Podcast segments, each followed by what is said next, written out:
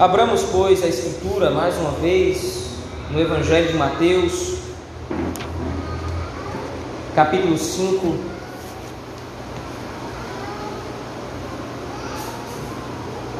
Evangelho de Mateus, capítulo 5. Hoje nós veremos a última sessão deste capítulo 5, que vai dos versículos 43 ao 48.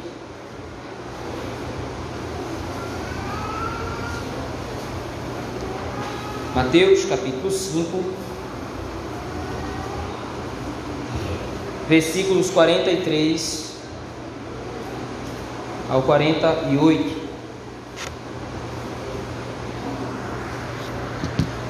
Assim diz a palavra do Senhor: Ouvistes que foi dito: Amarás o teu próximo e odiarás o teu inimigo.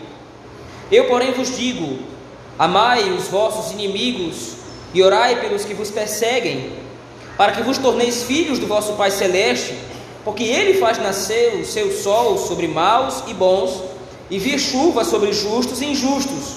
Porque se amardes os que vos amam, que recompensa tendes? Não fazem os publicanos também o mesmo?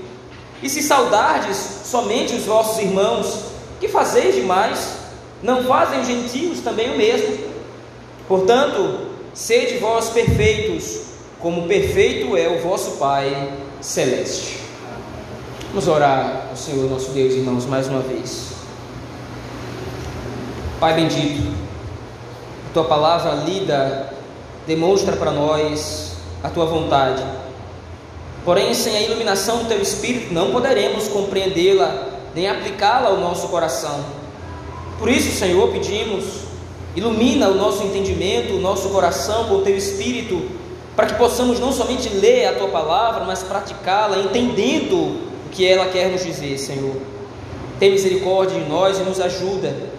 É isso que pedimos no nome santo e bendito de Jesus Cristo, pelo poder do Espírito Santo, a Deus o Pai. Amém. Irmãos, nós temos caminhado durante todo esse capítulo 5 do livro de Mateus, do Evangelho de Mateus. E nesse capítulo 5 nós percebemos que a maior preocupação do Senhor Jesus Cristo é fazer nítido, é tornar claro a nova perspectiva do reino dos céus que é chegada em Cristo Jesus. O reino dos céus traz consigo uma nova forma de olhar a vida, uma nova forma de aplicar e viver o Evangelho que somente é vivido por meio daquele que foi enviado para nos fazer entrar no reino dos céus. Para isso, então, para que nós possamos viver de acordo com o reino dos céus, é necessário que nós entendamos a lei de Deus. A lei do Senhor, que tem como objetivo primeiro nos mostrar o caminho que antes nos era impossível percorrer, mas que agora é não somente possível, como faz parte da nossa nova natureza em Cristo. Obedecer à lei do Senhor obedecer o que está registrado na palavra de Deus. Porém, Cristo Jesus, nesse capítulo 5, preocupa-se em interpretar corretamente a lei, para que então aqueles que foram chamados ao reino dos céus possam assim vivê-la de maneira agradável ao Senhor. Nós vimos então que Cristo se preocupa em enfatizar o erro dos escribas e fariseus o erro que eles cometiam ao julgar que, em primeiro lugar, a preocupação da lei de Deus era fazer promover-se o homem, era fazer com que o homem se tornasse digno aos olhos do Senhor, pelos seus próprios méritos, pela sua própria força.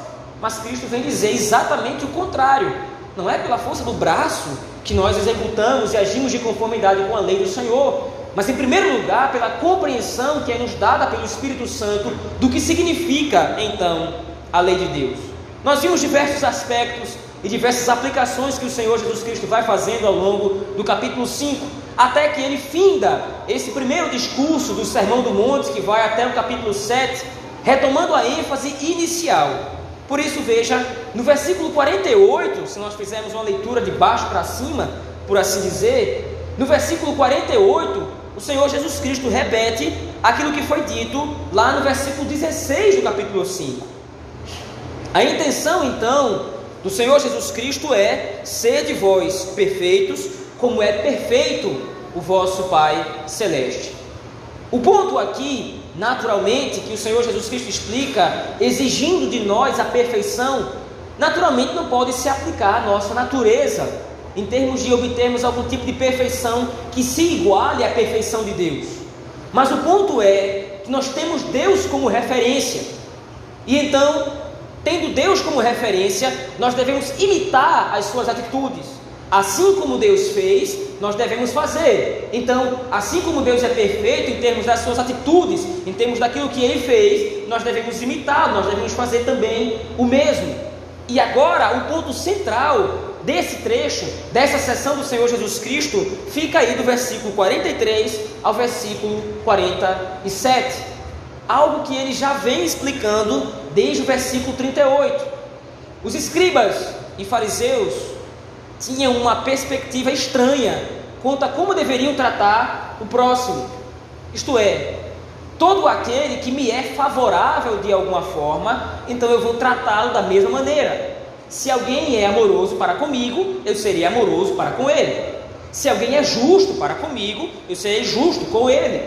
Se alguém for mal comigo, eu tenho por direito, como diz aí, a partir do versículo 38, quando os fariseus interpretavam erroneamente a, expressão olho por olho, dente por por dente. Então, se alguém foi mal comigo, a lei de Moisés me resguarda o direito de ser mal com ele no mesmo tanto. Porém, nós vimos que a exigência da lei não era fazer com que o homem ficasse licenciado ou apto para se vingar, mas a lei foi dada para refrear o mal dos homens, a fim de que eles não retribuíssem o crime com um tanto maior ou de maneira mais intensa do que o devido. Então a lei de olho por olho e dente por dente não foi dada para executar vingança, mas foi dada para executar misericórdia. Essa primeira misericórdia que o Senhor fala na sessão anterior vai ser exemplificada mais uma vez agora no texto de 43 a 47. Isto porque os escribas e fariseus interpretavam outro texto das Escrituras de maneira equivocada. Eu peço então que você abra a sua Bíblia mais uma vez agora no livro de Levítico.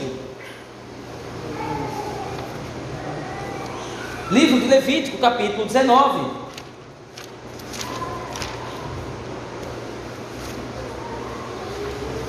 Nesse texto, nós encontramos a citação feita pelo Senhor Jesus Cristo e o acréscimo ou a continuação da expressão que os escribas e fariseus eles estavam interpretando erroneamente. Levítico capítulo 19, o versículo 18. Não te vingarás, nem guardarás ira contra os filhos de teu povo, mas amarás o teu próximo como a ti mesmo. E aí você tem a cláusula pactual, quando essa expressão aparece, essa lei é dada com ênfase: Eu sou o Senhor. É uma assinatura da parte de Deus. Quando a lei é dada, no final das sessões da lei, você tem essa expressão: Eu sou o Senhor. Isto é, é o Deus do pacto quem está sacramentando e promulgando essa lei que deve ser executada com rigor. Não que as outras devessem ser executadas com menos rigor ou com menos diligência, mas aqui é uma ênfase da parte do Senhor. E a ênfase aqui é colocada de maneira estratégica por Deus. Mas o ponto é que os fariseus estavam considerando erroneamente. Veja, a primeira parte dessa expressão, a primeira parte desse versículo, claramente se destina aos povos israelitas, ao povo israelita, ao judeu. Não te vingarás, nem guardarás vingança, nem guardarás ira contra os filhos do teu povo. A questão é que a continuação da expressão diz: Amarás o teu próximo como a ti mesmo, eu sou o Senhor. Então, os escribas e fariseus eles entenderam, bom, eles entenderam, bom, se o versículo, se a parte A do versículo, na primeira parte do versículo, está se referindo ao povo de Israel, a parte B também só pode estar se referindo exclusivamente ao povo de Israel. Ou seja, o texto de amar o próximo estaria se referindo, na mente dos escribas e fariseus, somente ao povo de Israel. Ou seja, a lei de Moisés estaria se referindo ou estaria exigindo do povo amar somente um ao outro entre si.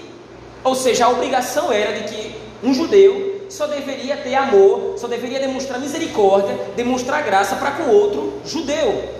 Porém, quando nós entendemos esse texto à luz de todo o contexto onde ele está inserido, então nós percebemos que há uma consideração inversa. Veja aí, por exemplo, o versículo de número 9, versículo número 10 do mesmo texto de Levítico, capítulo 19. Não rebuscarás a tua vinha, nem colherás os bagos caídos da tua vinha, deixá-los-ás ao pobre e ao estrangeiro. Quando nós vamos percebendo, ou quando nós lemos todo esse contexto, inclusive a partir do versículo 10, nós vamos perceber que a palavra próximo, lá do versículo 18, não está se aplicando somente para judeus, está se aplicando a todo aquele que está dentro dos limites da nação de Israel. Então, o amor ao próximo não era devido somente a outro judeu, o amor ao próximo era devido a todos. A lei da misericórdia na colheita, como nós vimos no versículo 10, era uma lei que se aplicava ao povo judeu e a qualquer estrangeiro que, estando necessitado, poderia recolher a colheita de outro, ou a vinha de outro, onde poderia ter mantimento ou alimento. Não era só o judeu que tinha direito a exigir do seu irmão o acolhimento nas suas necessidades, mas até mesmo o estrangeiro poderia fazê-lo e deveria encontrar dentro do povo de Israel misericórdia e graça suficiente a fim de ter as suas necessidades atendidas. Qual é o ponto em questão aqui? Por que, que os escribas e fariseus distorceram tão abruptamente e tão ridiculamente a lei do Senhor, já que é um erro gritante desconsiderar o contexto para interpretar uma passagem? E o contexto está sugerindo exatamente o contrário do que os fariseus estavam sugerindo. Mais uma vez, nós precisamos recorrer ao que está no coração do homem. O ponto em questão que era enfatizado pelos mestres da lei é ser suscetível, é ser gracioso, é ser benevolente somente com quem é benevolente para comigo. O ponto dos escribas e fariseus é demonstrar graça, é demonstrar misericórdia somente a quem nos é favorável. Essa é uma tendência não só dos escribas e fariseus, essa é uma tendência de todos nós. É uma tendência natural do coração do homem. Nós sermos amigáveis com quem é amigável conosco. Nós sermos misericordiosos com quem demonstra misericórdia para conosco. A lei do Senhor, ela demonstra exatamente o contrário. A misericórdia e a graça não devem ser demonstrados somente para com quem é favorável a mim. A graça de Deus não deve ser manifesta através da minha vida, não somente com quem é favorável a mim, mas também com quem é desfavorável. Agora, o Senhor Jesus Cristo usa a força da lei para mostrar um outro exemplo. Volte lá agora ao texto de Mateus capítulo 5 e veja, tendo explicado esse ponto da lei, o Senhor Jesus Cristo faz um comparativo. E o comparativo derruba qualquer argumento que poderia ser contrário àquilo que Cristo está expondo aqui. Porque Cristo demonstra, exemplifica através do próprio Deus a misericórdia que deve ser aplicada sobre os inimigos até. Veja a partir do versículo 44. Eu, porém, vos digo: amai os vossos inimigos e orai pelos que vos perseguem. Para quê? Para que vos torneis filhos de vosso Pai Celeste. Por quê? Por que devemos amar os nossos inimigos e orar pelos que nos perseguem? Lembre-se, mais uma vez, nós estamos lidando com um texto que foi escrito exatamente nesse contexto de perseguição e adversidade. Mateus está escrevendo para crentes em Roma.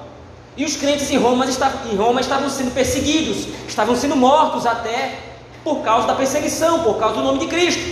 E agora Mateus chega com o seu evangelho, envia o seu evangelho a esses irmãos, e no evangelho está escrito as palavras de Cristo.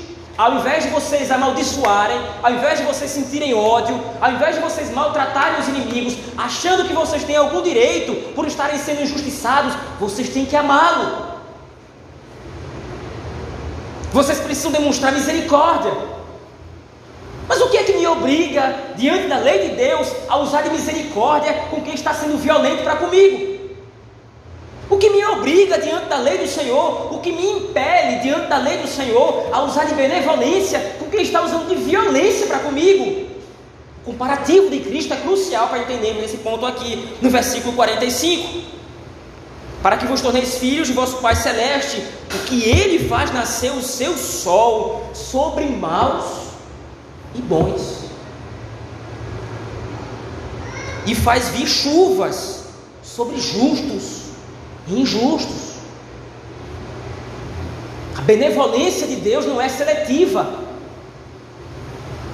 A graça comum do Senhor, e aqui nós precisamos entender isso o texto não está se referindo a que Deus ama a todos de maneira irrestrita, principalmente de maneira salvadora. Cristo só ama aqueles a quem estão em Cristo, os eleitos do Senhor. O amor de Deus é direcionado para aqueles que estão unicamente em Cristo. Mas veja, mesmo o amor de Deus estando em Cristo e através de Cristo sendo aplicado sobre os eleitos, a benevolência do Senhor, a graça comum de Deus não é seletiva. O sol brilha sobre justos e injustos. A chuva cai sobre justos e injustos. A chuva recai, a chuva e o sol aqui são exemplos da bênção de Deus sobre a criação, que mantém o homem em subsistência. Nós veremos isso hoje à noite, a partir do texto de Gênesis capítulo 8, a partir do versículo 20. Nós vamos ver a preocupação de Deus em manter a criação em sua subsistência. Mas veja, o cuidado de Deus é para com a criação de modo geral. E isso inclui todos aqueles que são rebeldes. O homem é ímpio, o homem é mau, o homem é perverso, faz o que não agrada ao Senhor, é rebelde contra a lei de Deus, blasfema do Senhor, ignora os seus mandamentos, ignora os seus preceitos, mas ainda assim recebe todos os dias os raios da luz do sol. A chuva rega a terra, que por sua vez faz a terra brotar e germinar o fruto, a verdura, o legume para o mantimento de homens violentos, homens maus e perversos. Qual é o ponto? Deus não está escolhendo quem Ele vai favorecer com a sua graça comum. Deus não está escolhendo quem Ele vai favorecer diante da sua benevolência. Graça de Deus, a graça comum do Senhor, a misericórdia, a benevolência de Deus são infinitas e Ele derrama isso sobre maus e bons. Por que é que nós, como agentes do reino, vamos escolher com quem vamos ser misericordiosos? Por que é que nós, que nascemos de novo, por que é que nós que recebemos a graça de Deus, vamos escolher com quem nós vamos ser benevolentes, com quem nós vamos ser pacientes. Escolha nesse sentido, se nós escolhêssemos com quem seríamos benevolentes e pacientes e misericordiosos, isso significaria que nós teríamos de procurar requisitos em alguém para que nós pudéssemos aplicar essa misericórdia. Eu vou ser misericordioso com Fulano, porque Fulano tem isso que me agrada. Eu vou ser benevolente com Cicrano, porque Cicrano tem isso que me agrada. Deixa eu lhe fazer uma pergunta. O que é que nós temos diante de Deus para que Ele seja benevolente para conosco? Qual é a nossa qualidade? Que virtude é essa tão boa que nós temos para Deus ter de nos escolher para manifestar a sua benevolência? Será porque nós somos muito justos? Será porque nós somos muito santos, muito amorosos?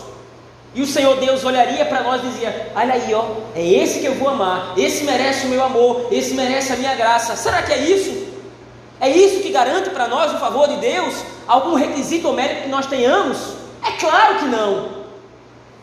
Por que não? Porque nós não temos absolutamente nada que preste a fim de fazer com que Deus olhe para nós com algum tipo de graça ou misericórdia. Se houvesse algo em nós digno do seu amor, para que, que Cristo seria enviado? Se houvesse algo em nós que prestasse para alguma coisa, para que através do nosso mérito, através da nossa força, Deus pudesse olhar para nós e dizer: Bom, eu não preciso enviar meu filho, eu tenho como redimi-lo através dos seus próprios méritos, porque essa pessoa é boa, porque essa pessoa é honesta, porque essa pessoa é justa. Mas se Cristo foi enviado para sofrer e padecer os piores tormentos da ira de Deus no nosso lugar, isso só significa uma coisa: não servimos para absolutamente nada aos olhos de Deus.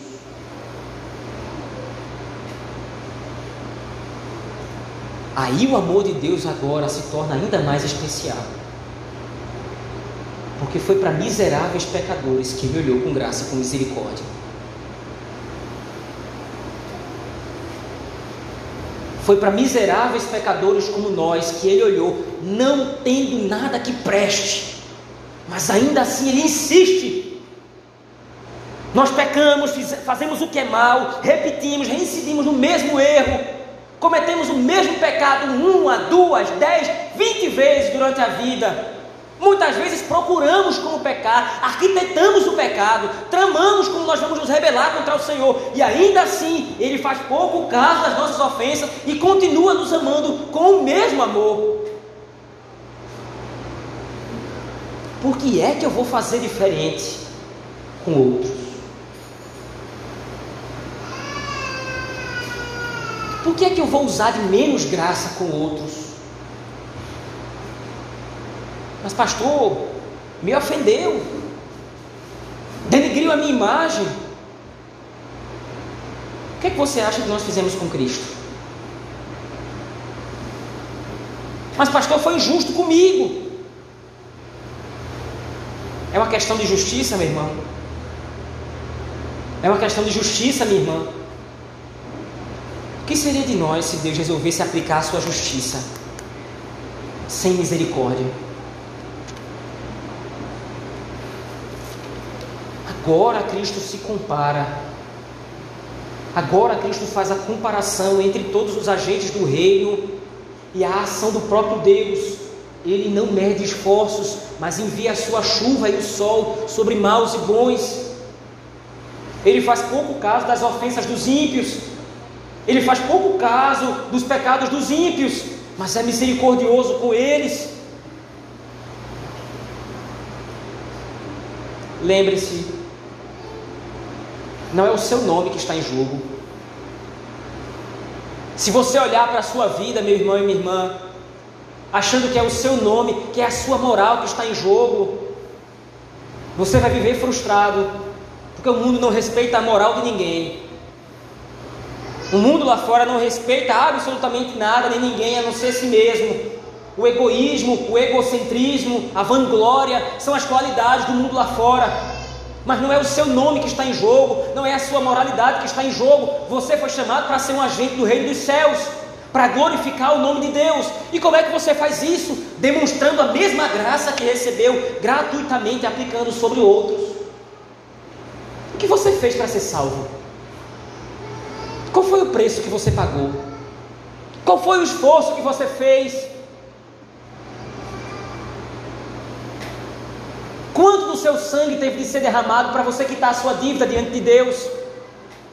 Quanta dor você teve de sentir no seu corpo para você quitar a sua dívida diante do Senhor? Absolutamente nada. Isso lhe foi entregue de graça. Sem exigir absolutamente nada em troca. A lei de Deus, a obediência ao Senhor que nos são exigidos hoje, não é exigido como intercâmbio da graça que nos foi dada em Cristo, mas como resposta natural daqueles que vivem de acordo com o Espírito Santo de Deus. Você não paga de volta o empréstimo que lhe foi feito, você retribui por amor, amor que nem você mesmo tinha, mas foi dado a você pelo Espírito. É esse mesmo gesto de misericórdia e benevolência que nós precisamos manifestar para o mundo lá fora. Nós recebemos o Evangelho de graça, nós recebemos a salvação de graça por que, que o perdão para outra pessoa vai custar algo? Por que, que a graça para outra pessoa não interessa se é cristão ou não? Por que, que a graça para outra pessoa vai custar algo? Lembre-se, você pode até resistir diante da ofensa, diante da maledicência, diante da desonestidade dos homens, você pode até resistir. Você pode até optar por não corresponder com misericórdia. Mas se você fizer isso, ao invés de você dar vazão ao novo homem em Cristo, você vai estar dando vazão, vazão ao velho homem. O mundo paga na mesma moeda, o mundo responde da mesma forma, o mundo se vinga. É somente aqueles que nasceram de novo que podem oferecer perdão, porque eles foram alvos do perdão. Somente alguém que foi alvo da graça pode fazer com que outro se torne alvo da graça. Somente alguém que experimenta a nova vida em Cristo pode transmitir isso a outro. Mais uma vez, lembre-se: os cristãos em Roma estavam sendo mortos. Quando o Evangelho de Mateus chega, eles veem o texto que você está lendo hoje. Os nossos irmãos do primeiro século, lá atrás, eles também leram. E o que foi dito para eles? Ame o seu inimigo e ore pelos que vos perseguem. E o que foi que a igreja em Roma fez? Ignorou o texto? Pagou na mesma moeda? Perseguiu eles também? Não. Roma foi palco dos mais sangrentos e terríveis martírios contra os cristãos de todos os tempos. A cidade de Roma foi palco dos piores assassinatos contra os crentes de todos os tempos. Mas a cidade de Roma foi palco de um dos maiores avivamentos da igreja de todos os tempos. E o que começou com uma religião, o que começou com um ajuntamento de 12 pessoas, passou rapidamente a ser a maior religião do mundo. Esse testemunho foi construído com o quê? Esse testemunho foi legado com quê? Com o sangue dos nossos irmãos do primeiro século homens e mulheres como eu e você tiveram de morrer para testemunhar desse evangelho transformador. Homens e mulheres como eu e você, até crianças como eu e você fomos um dia, e como os nossos filhos são hoje, tiveram de testemunhar com suas vidas que o Evangelho da graça de Deus transforma, que o Evangelho da graça de Deus em Cristo Jesus liberta o homem do pecado, tiveram de testemunhar com seu próprio sangue sendo queimados, sendo torturados, o preço que nós teremos de pagar não será menor. Nós somos chamados a viver por Cristo, mas se preciso for, a também morrer por Ele. Todos os domingos nós temos orado aqui pelos nossos irmãos perseguidos. E eu espero, meu desejo é que essa oração não saia da sua boca de maneira frívola. Eu espero que você seja sincero quando estamos orando aqui domingo após domingo. Muitas vezes nós estamos orando por cristãos que nós nem conhecemos, mas que estão passando por agonias terríveis do outro lado do mundo. Eles estão pagando com suas próprias vidas por esse Evangelho o Evangelho do amor ao próximo, o Evangelho do amor ao inimigo, porque nós éramos inimigos, nós éramos adversários, mas hoje somos amigos de Deus. Hoje nós somos salvos em Cristo Jesus porque o próprio Deus não fez caso das nossas ofensas.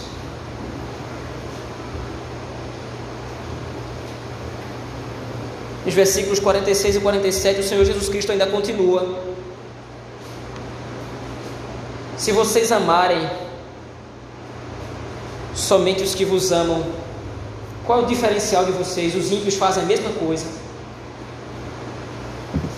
Se vocês saudarem, se vocês forem amistosos, somente com quem for amistoso com vocês, qual é a diferença, qual é a relevância que vocês acham que vocês têm? Os ímpios fazem a mesma coisa. Sejam perfeitos, assim como é perfeito o vosso Pai celeste.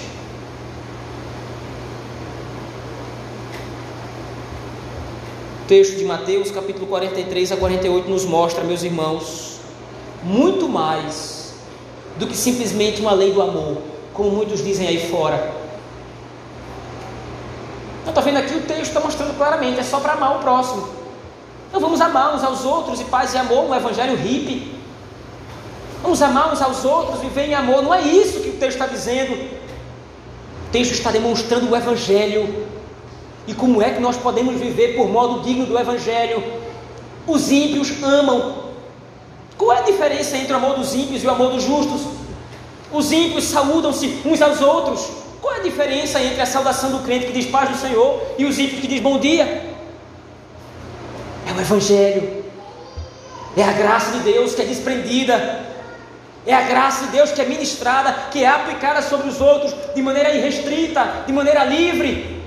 Eles nos ofendem, eles nos violentam, mas nós oramos a Deus que tome conta de suas injustiças. Nós perdoamos as suas ofensas, nós perdoamos as, tuas, as suas transgressões contra nós, para que esse testemunho do Evangelho seja usado pelo Espírito Santo sobre os eleitos do Senhor e estes sejam trazidos à fé em Cristo. Mas ainda a outra seção, a outra aplicação do texto que nós podemos fazer para as nossas vidas. O amor aos inimigos, meus irmãos, demonstra a transformação do reino. Nós devemos nos lembrar, mais uma vez, e todos os dias, quando você acordar, faça isso. Eu garanto a você que é um excelente incentivo para você suportar as adversidades do mundo. Lembre-se da sua vida pregressa. Lembre-se dos seus pecados, não para você se martirizar, mas lembre-se dos seus pecados, lembre-se como você vivia outrora. Lembre-se da desgraça que nós éramos antes de conhecer a Cristo, o quanto éramos depravados, o quanto nosso coração era obscuro, o quanto nós detestávamos a Deus através das nossas atitudes e olhe para quem você é hoje. Não para você ter um exemplo de como as pessoas podem mudar, mas para você ter uma ideia de como a graça do Senhor transforma.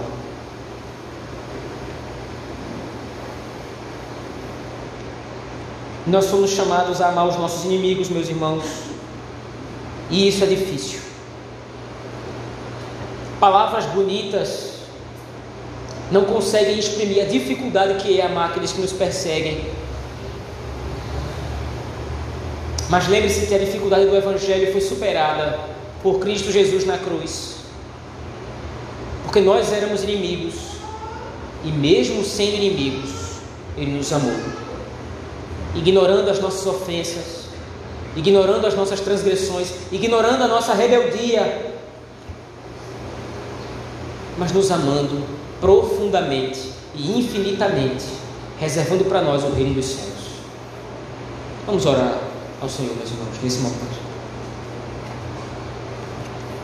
Pai benigno, nós não podemos, nós não podemos contar o tamanho da tua graça sobre nós. Nós não podemos mensurar se não fosse a tua palavra, nós não conseguiríamos nem ter ideia do tamanho da tua graça. Mas o Senhor nos mostra o tamanho e a profundidade da tua obra em Cristo. O Senhor nos manda amar o próximo, não de maneira hipócrita, como se o Senhor mesmo não fizesse. Porque o que garante para nós a obrigatoriedade da lei, de que devemos amar os nossos, o nosso próximo, aqueles que nos perseguem, é o fato de que o Senhor nos amou quando ainda éramos teus inimigos. Nos ajuda a fazer também o mesmo, Senhor. Que a nossa boca abençoe com o perdão, Que nós possamos ser agentes do reino, transmitindo a graça do Senhor através do perdão, através da graça, através da misericórdia, através da benevolência, para com todos aqueles que nos perseguem, nos, mal, nos maltratam. Nos ajuda, Senhor, a não sermos cegos.